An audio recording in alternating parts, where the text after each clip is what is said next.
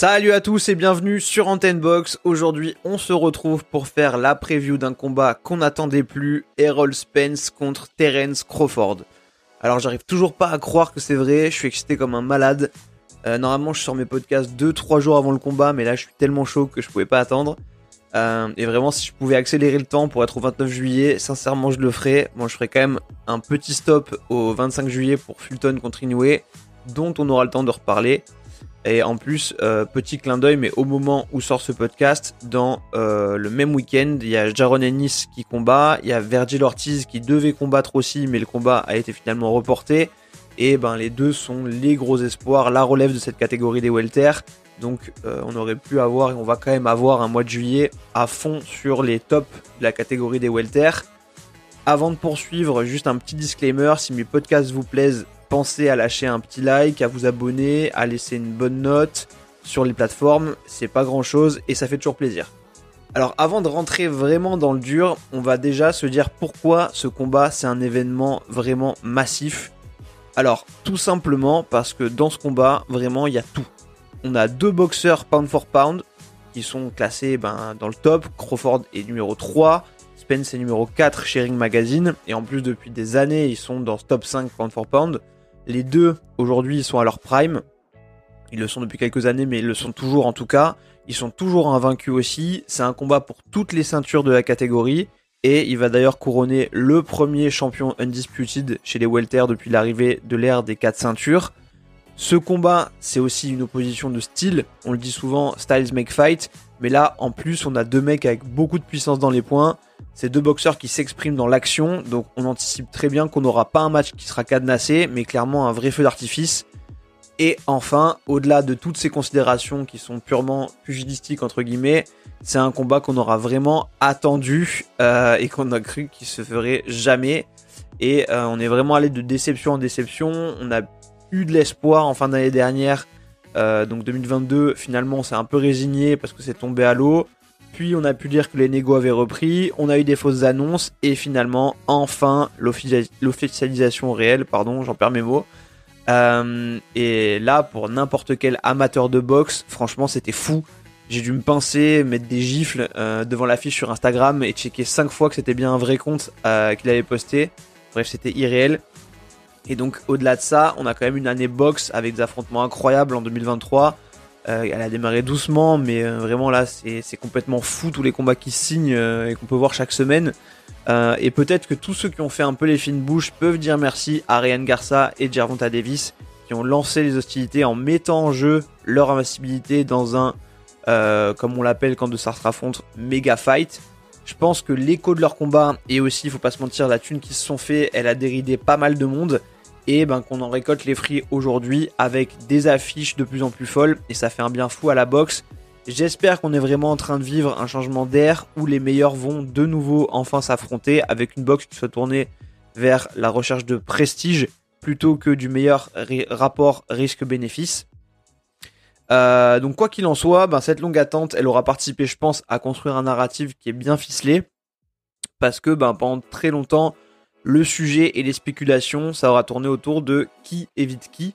On avait des déclarations de l'un qui disaient qu'il n'avait pas besoin de l'autre pour son héritage, des call-outs qui n'étaient pas suivis d'effet, des face-off en fin de combat qu'on a attendu mais qui sont jamais arrivés, des critiques euh, aux promoteurs respectifs en disant que c'était la faute de Top Rank, c'était la faute de BBC, etc.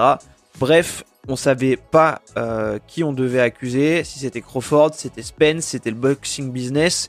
Mais euh, finalement, bah, on peut dire merci aux deux hommes d'avoir géré ça entre eux comme des grands, en prenant leur téléphone après que les négos de fin 2002 soient tombés à l'eau, et qu'ils aient réussi ensemble, encore une fois, à trouver des compromis pour que ce choc puisse avoir lieu.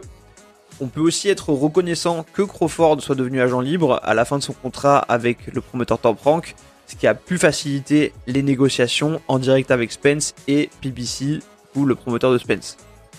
Donc maintenant qu'on y est et que le narratif de l'un euh, évite l'autre est refermé, on observe un nouveau, un peu réducteur qui se met en place, je trouve, autour de ce combat. De mon point de vue, aujourd'hui, on est en train de trop s'enfermer, ou trop enfermer ce combat dans un descriptif de un mec plus gros qui frappe plus fort, donc Spence, contre un mec plus technique avec un meilleur IQ box, Crawford. Le vrai point de tension pour moi, la vraie clé de cet affrontement, c'est plutôt qui va imposer son style à l'autre, mais du coup, on va y revenir. Parce que avant de parler des clés du combat, il faut d'abord analyser bien sûr les forces en présence. Et on va commencer par Terence Crawford. Donc Crawford, c'est 35 ans, 39 combats pro, 39 victoires, donc 30 par KO, 1m73 pour 1m88 d'allonge, donc des bras assez longs, faut le dire. Euh, évidemment, un des éléments clés dans son profil, on en parle beaucoup, c'est son ambidextrie, donc sa capacité à boxer en droitier et en gaucher.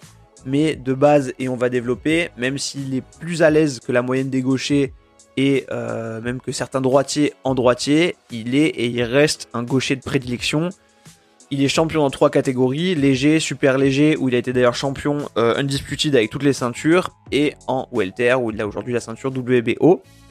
Euh, au niveau du style, Crawford c'est un boxeur qui va avoir une attitude relâchée, il travaille pas mal en feinte du bras avant, il provoque son adversaire et derrière euh, la réaction il va chercher le contre. Le contre c'est un aspect dans lequel il est très bon, mais il est aussi très vif, il gère très bien les transitions entre les phases lentes, décontractées et les phases où il va être plus sec, plus agressif, plus agressif pardon. Et euh, ben je l'ai dit, il a des longs bras et il est souvent sur des combinaisons où il utilise son allonge dans cet enchaînement. Et euh, ben là où je trouve que Crawford est très très fort en contre, c'est notamment sur les frappes qu'il fait en, se déplaçant. Euh, il va souvent placer son coup en fait dans le mouvement miroir de son adversaire grâce à ses déplacements à lui. Et en fait, il va faire en sorte que son coup aille à la rencontre du mouvement adverse pour ajouter à la force de sa frappe à lui le fait que son adversaire vienne s'empaler dessus. Et ben, en vrai, arriver à exécuter ça en anticipant les mouvements de son adversaire et en faisant les bons, ben, c'est une des meilleures démonstrations de son immense QI box dont je parlais. Et euh, ben, Crawford, en vrai, il est quand même assez complet. Il sait aussi empêcher son adversaire de boxer en prenant l'initiative et en étant euh, actif. On l'a vu faire ça contre Beltran, même contre Sean Porter par exemple. Et euh, sur la garde, les moyens de défense, ça repose plus sur des esquives et du mouvement que sur des blocages. Après, il adopte parfois la garde un peu Philly donc la fameuse garde de Mayweather et le shoulder roll en défense, donc pour faire un peu glisser les coups sur lui. Et euh, comme je l'évoquais un peu avant, on a beau dire qu'il est ambidextre, il est beaucoup plus fort en gaucher. Il va servir souvent de sa position de droitier pour créer de la confusion et souvent en début de combat. Mais on voit que quand le combat se corse, ben, il va avoir tendance à euh, retourner sur sa garde de gaucher. Et justement, c'est un peu un des narratifs qui me fatigue parfois autour de Crawford. Euh, le fameux ah oui il résout le puzzle, il avait des difficultés en droitier donc il est passé en gaucher et il a su prendre le dessus. Encore une fois de base il est gaucher donc c'est normal qu'il soit meilleur en gaucher. Après comme je l'ai dit il est très bon en droitier pour un gaucher. Ça crée de la confusion mais contre des top fighters quand il veut maximiser ses chances il va se positionner en gaucher. Contre Gamboa par exemple euh, il va commencer le combat en droitier.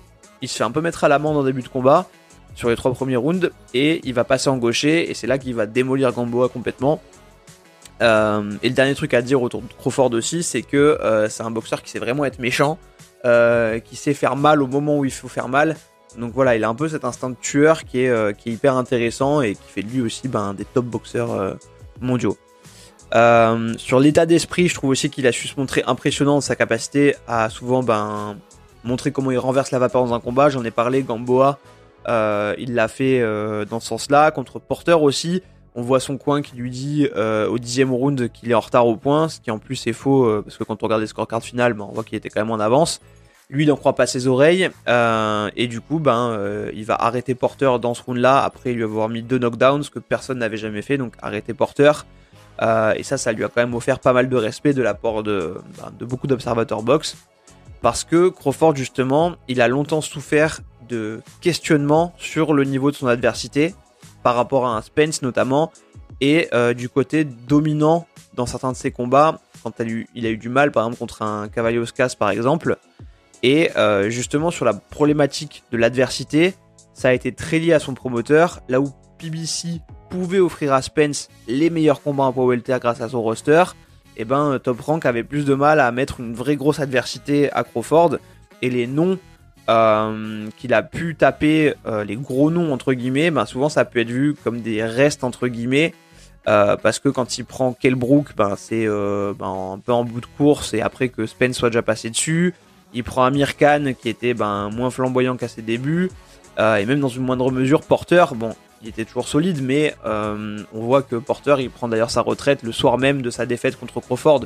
Donc voilà, ça dit quand même quelque chose. Après, on peut pas enlever que ben voilà, Porter c'est quand même le premier qui lui a offert une réelle légitimité aussi parce qu'il a su l'arrêter, ce que d'autres n'avaient pas su faire avant lui.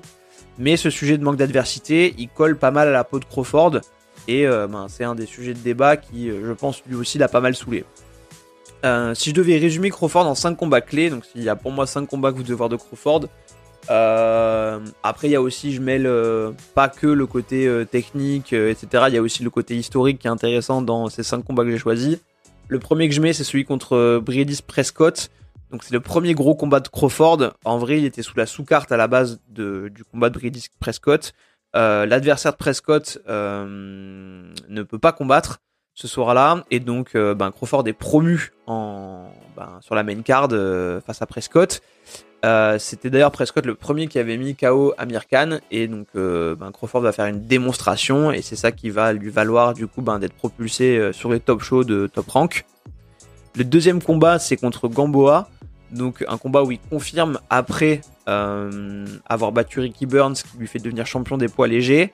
Donc comme je l'ai dit, hein, il va galérer un peu au début, puis il va passer en gaucher et il va complètement mettre son emprise sur le combat. Il va scorer 4 knockdowns sur Gamboa qui vont pousser l'arbitre à mettre fin au combat. C'est un très très beau combat, hyper euh, dynamique, euh, hyper intense. Si vous devez en regarder un, franchement celui-là il est top. le troisième combat, j'aurais mis Victor Postol. Alors j'ai hésité avec Julius Indongo parce que Indongo, c'est euh, le moment où Crawford devient le premier champion undisputed des super légers. Donc historiquement, euh, il a une, portée, mais il y avait moins d'incertitude dans l'affrontement entre Crawford et Indongo. On attendait que Crawford gagne, et d'ailleurs il a démoli Indongo.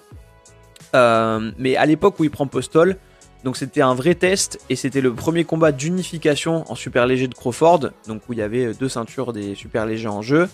Et à l'époque aussi, Postol, il était invaincu. Il venait de battre euh, Lucas Matisse. Euh, donc il était quand même en bonne position. Et Crawford, dans ce combat-là, va démontrer une vraie euh, science dans la gestion du ring, dans la gestion de la distance, et va complètement surclasser Postol. Le quatrième combat, pareil, j'hésitais entre deux, mais j'ai préféré mettre José Benavides, qui est donc la défense de la ceinture WBO des welter que Crawford aura remporté euh, dans le combat d'avant contre Jeff Horn. Euh, voilà, Jeff Horn, bon, euh, Crawford va lui marcher dessus. Benavidez, ce qui est intéressant, c'est que c'est un combat où il y avait eu beaucoup d'animosité et on voit Crawford mettre en place une performance vraiment destructrice contre Benavidez. On sent que ben, les deux s'aimaient pas. il va le mettre KO, je crois, au 11e round. Donc voilà, il y avait beaucoup d'électricité dans ce combat. Et enfin, le dernier, j'en ai parlé, hein, Sean Porter. Euh, où euh, encore une fois, ben euh, c'est un peu le top adversaire qu'il ait pris jusqu'à aujourd'hui. C'est un peu ce qui a validé ben, le fait qu'il pouvait aussi combattre des tops des tops de la KT et qui a un peu ben, cassé ce, discours sur son manque d'adversité. Et surtout, au-delà du nom, il y a la manière où, comme je l'ai dit, ben, dans le dixième, on va lui dire qu'il est en retard, à l'appel du dixième en tout cas, ce qui était faux. Euh, et du coup, il va accélérer, mettre deux knockdowns euh, direct à Porter qui vont l'arrêter. Et ça va être le premier à arrêter Sean Porter. Donc voilà, c'est vraiment à date la victoire la plus prestigieuse de Crawford aujourd'hui.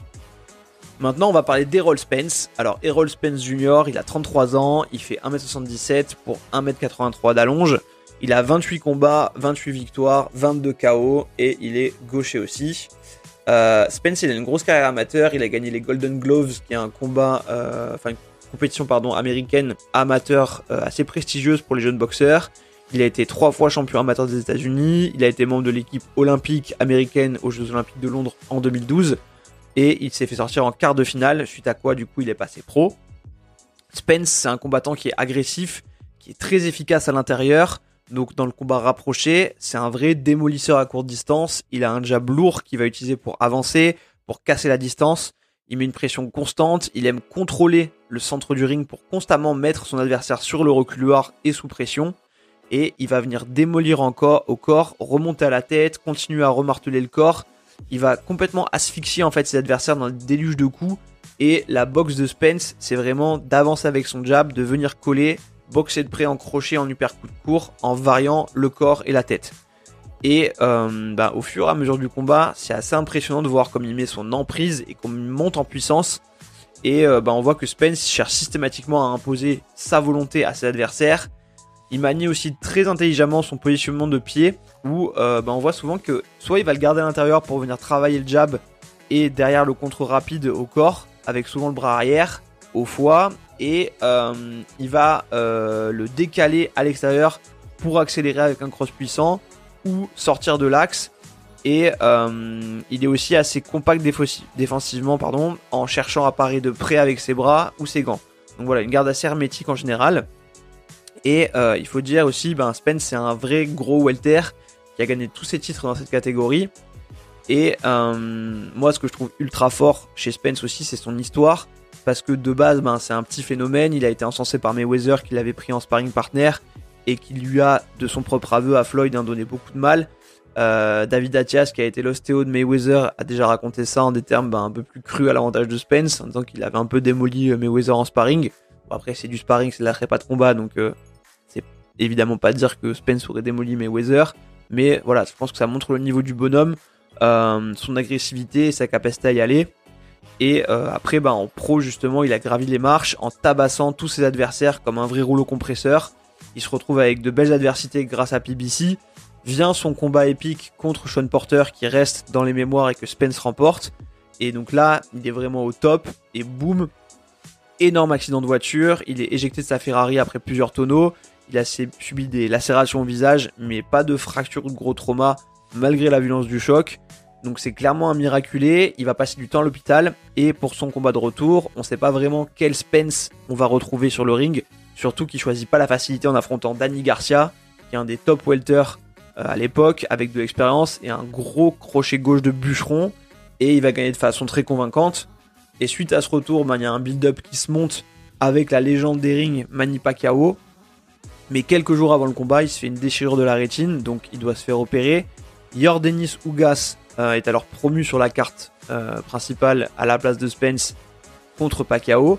Il va battre Pacquiao et euh, du coup, après encore une absence conséquente, c'est donc euh, Ougas que Spence va affronter, alors qu'il vient justement de faire Ougas une vraie masterclass contre Pacquiao, et qu'encore une fois, on sait pas trop quoi attendre de Spence. Et encore une fois, Spence va tabasser littéralement Ougas, il va le contraindre à arrêter le combat après lui avoir fracturé l'os orbital et complètement fermer l'œil. Et du coup, ben Spence, c'est vrai que hum, il, a fait des combats très impressionnants quand on, avait des doutes sur lui. Il a beaucoup de gros scalps à son actif qu'il a pris à leur prime. Je pense aussi hein, à Mickey Garcia par exemple qu'il a éclaté, mais euh, qui avait pris deux catégories pour venir faire ce combat. mais il était invaincu à l'époque, hein. et donc ça, ça me fait marrer parce que j'ai envie de passer un coucou à Jermel Charlot qui va prendre deux catégories pour aller affronter Canelo. Euh, on voit que ça avait euh, pesé hein, sur la boxe de Mickey Garcia, donc à voir ce que ça va coûter à Jermel Charlot. Il avait pris Kelbrook aussi à son prime, il a pris Sean Porter à son prime, Jordan Sugas à son prime, et du coup c'est ça qui a souvent alimenté la comparaison avec Crawford. Après, Spence il a quelques défauts qui peuvent lui porter préjudice, il peut se déconcentrer sans raison dans un combat. Contre Ugas typiquement, euh, il va prendre un coup qui va lui faire perdre son protège-dents, et ben il va s'arrêter complètement pour chercher par terre son protège-dents euh, et s'il s'amuse avec ça contre Crawford, parce que là du coup il a pris des coups euh, de la part d'Ougas, il va le payer direct. Donc il faut vraiment qu'il reste concentré. Et au-delà de ça, il a aussi une tactique de combat qui peut le rendre l'affrontement assez difficile à scorer. Parce que comme il combat de près, ben, c'est des, des, combats qu'on a tendance à, à, moins bien arbitrer et à moins pouvoir juger sur les touches nettes. C'est difficile à scorer du coup si ça va au point. Typiquement contre Sean Porter, même s'il a gagné bien sûr, les cartes des juges, on peut voir qu'elles donnaient à chaque fois des rounds très très différents. Donc euh, c'est vraiment l'appréciation et c'est assez difficile. Euh, si je devais donner 5 combats clés pour Spence, le premier je dirais Chris Adjeri, donc euh, qui est considéré un peu comme le premier vrai test pour Spence, et Spence va l'éclater en 5 rounds. Ensuite Kell Brook, qui est un combat qu'il va obtenir après avoir encore une fois aussi démoli Bundu. il prend le titre EBF euh, dans ce combat contre Kell Brook après être monté en puissance et avoir contraint Brook à l'arrêt. Donc au début, Brook est bon, euh, il gêne bien Spence et tout. Et puis au fur et à mesure, on va vraiment voir le rouleau compresseur se mettre en place et on va vraiment voir euh, à quel point il monte en puissance. Le troisième, j'en ai parlé, c'est Mikey Garcia. Alors pas tant pour le combat en lui-même parce que c'est vrai qu'il n'y avait pas vraiment d'adversité. Mais ce qui est impressionnant, c'est de voir que ben, Mikey Garcia à l'époque était un top boxeur, invaincu. ben Spence va prendre tous les rounds malgré le fait qu'en plus ben, Garcia soit un mec multititré, donc pas n'importe qui. Ensuite, il y a Sean Porter, donc ça j'en ai parlé, un combat un peu épique hein, entre Spence et, Porter, qui aurait été très disputé, très beau à voir. Pareil, s'il y en a un à voir, je pense, dans la, galerie de Spence, c'est celui-là, parce que très impressionnant, très disputé, très dynamique. Euh, et enfin, le dernier, ben, j'aurais pu parler de Danny Garcia, mais euh, j'ai plus envie de parler de Jordan Sugas parce que, euh, encore une fois, il y avait des doutes. il revenait de l'accident, il avait eu le, la rétine fissurée. Donc on se posait beaucoup de questions. Ouga sortait d'une très belle performance et vraiment Spence va lui marcher dessus quoi. Donc très très impressionnant. Donc maintenant qu'on sait à qui on a affaire, il faut se poser ben, les questions sur quelles sont les clés du combat. L'élément important, c'est que Spence, il a un style de combat qui est plus attendu. On sait dans quel registre il aime boxer et comment il aime imposer son rythme et sa configuration de combat. Crawford, lui, il est plus complet, plus versatile potentiellement avec un meilleur QI box global. Mais attention, parce que déjà, ça ne veut pas dire que Spence n'a pas de QI box euh, ou n'a pas un QI box très élevé aussi. Et surtout, Spence, ça reste un maître dans son style de combat à lui. Et un autre paramètre qu'il faut avoir en tête, c'est que Spence frappe plus fort, tandis que Crawford a potentiellement plus de punch. Spence il va te faire mal tout au long du combat, Crawford il peut potentiellement t'éteindre sur un coup, même si Spence peut le faire aussi. Mais euh, voilà, il faut un peu faire cette différence entre la force brute et le punch. Euh, Crawford il a tendance aussi à travailler sur de l'allonge, là où Spence il va travailler à courte distance.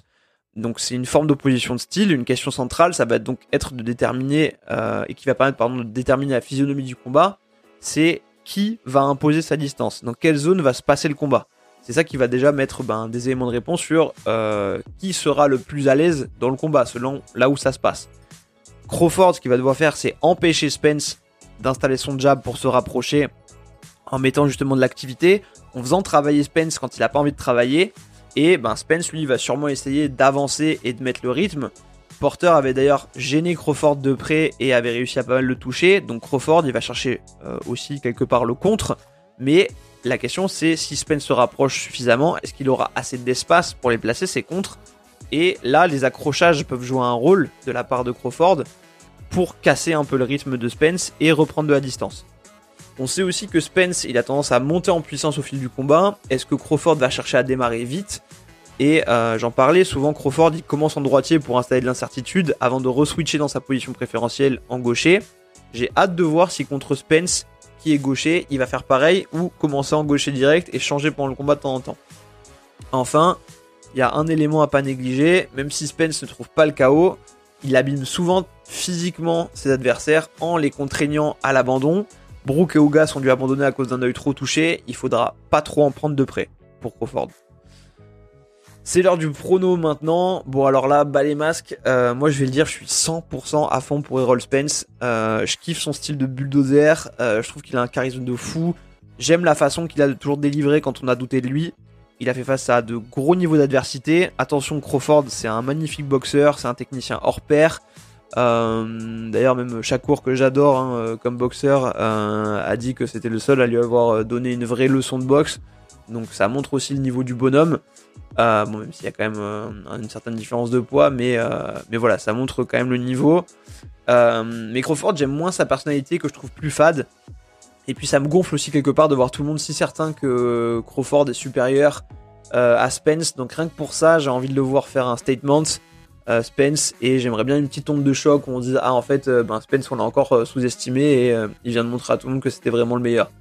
Donc en vrai on a un tel niveau de performance et de maîtrise que c'est des détails qui vont faire la différence, c'est le game plan que l'un va mettre en place et la réponse que l'autre pourra apporter.